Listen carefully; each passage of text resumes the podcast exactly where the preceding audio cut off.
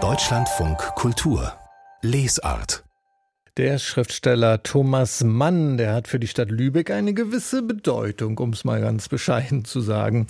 Mit seinem Buddenbrook-Roman hat Thomas Mann die Stadt auf die Landkarte der Weltliteratur gesetzt. Viele Touristen kommen sicher auch wegen Thomas Mann in die Stadt. Deswegen gibt's folgerichtig auch ein Buddenbrook-Haus in Lübeck. Das aber ist seit 2019 geschlossen und um die Sanierung und den geplanten Ausbau des Buddenbrook-Hauses, da tobt ein heftiger Streit in der Stadt. Seit Monaten sind die Bauarbeiten eingestellt. Es wird schon von schimmelnden Wänden im Buddenbrook-Haus berichtet. Unser Architekturkritiker Nikolaus Bernau kennt das Haus gut und er hat sich umgehört, was da los ist in Lübeck. Guten Tag, Nikolaus Bernau. Einen schönen guten Tag. Was ist denn da dran an diesen Berichten vom katastrophischen Zustand des Buddenbrookhauses, schimmelnde Wände und so weiter? Also mit den schimmelnden Wänden, das kann ich jetzt noch nicht bestätigen, scheint mir auch ein bisschen übertrieben.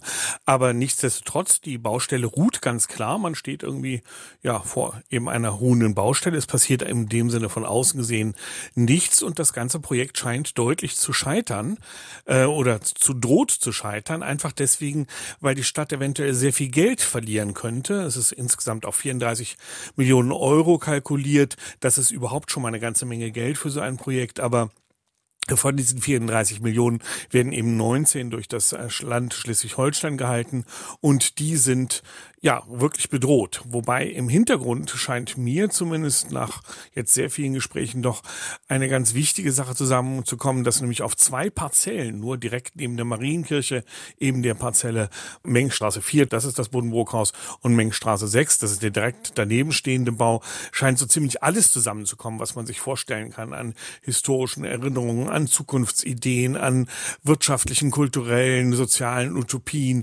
Und das ist klar, wenn man also sich das Ganze von draußen anguckt, dann denkt man sofort an den Roman äh, Die Buddenbrooks und diese ganze mhm. Niedergangsstimmung. Aber von drinnen, also aus der Stadtgesellschaft, muss das ganz furchtbar sein, weil ja solche Verwundungen, die in solchen Streiten geschlagen werden und das ganze Thema war eben ganz zentral jetzt im vergangenen Kommunalwahlkampf in Schleswig-Holstein. Solche Verwundungen, die dauern sehr lange, bis die wieder geschlossen sind. Das Aber, heißt, da geht es mhm. wirklich um ganz viel, was weit über Thomas Mann hinausreicht. Worüber wird denn jetzt da gestritten? Was ist der Kern des Problems? Problems?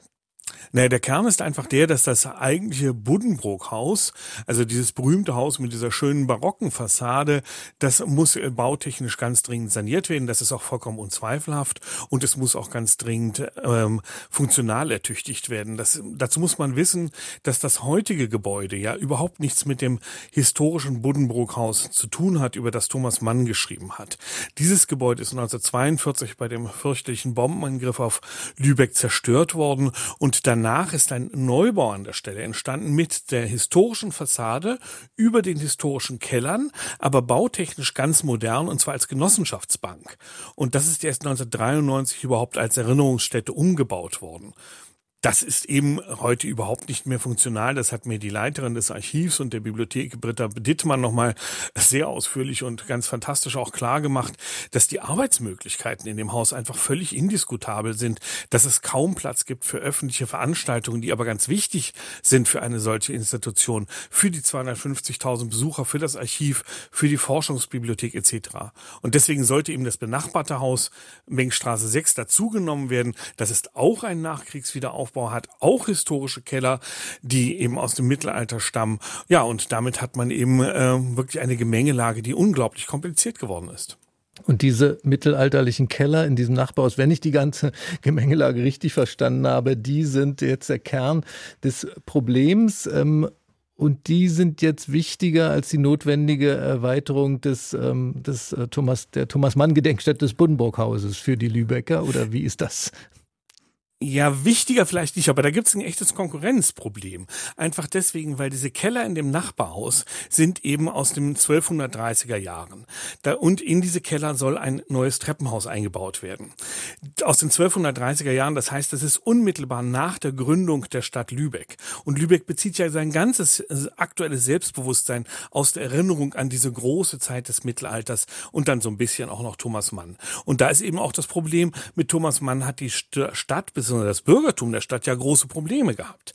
Also schon sein Buddenbrook-Roman wurde ja als Nestbeschmutzung mhm. betrachtet. Sein Widerstand gegen die Nazis, sein Kampf für die Weimarer Republik war vielen vollkommen unverständlich. Deswegen hat es auch so lange gedauert, bis man sich daran erinnert hat in der Stadt. Und das sind einfach zwei Konkurrenzebenen, die knallhart aufeinanderstoßen und bei denen die Denkmalpflege ganz offensichtlich auch viel zu spät eingegriffen hat, respektive schlichtweg nicht wusste, mhm, was mhm. ist denn überhaupt in dem Gebäude so wertvoll, was man aufheben muss. Und diese Sachen stoßen jetzt aufeinander. Ich, ich habe auch schon die fiese These gelesen, dieses ganze Verzögern jetzt sei die späte Rache der Stadt an Thomas Mann wegen dieser Nestbeschmutzung. Aber das äh, will ich hier nur zitieren mit deutlichem Abstand. Jetzt, ähm, wie kann das irgendwie gelöst werden durch eine architektonische Alternative? Architekten haben doch schon die verrücktesten Sachen hinbekommen oder durch eine andere Lösung? Was ist jetzt die Perspektive dafür? Ne, die einfachste Lösung wäre tatsächlich die, ein Außentreppenhaus zu bauen. Das heißt, diese ganze Gewölbefrage äh, zur Seite zu schieben.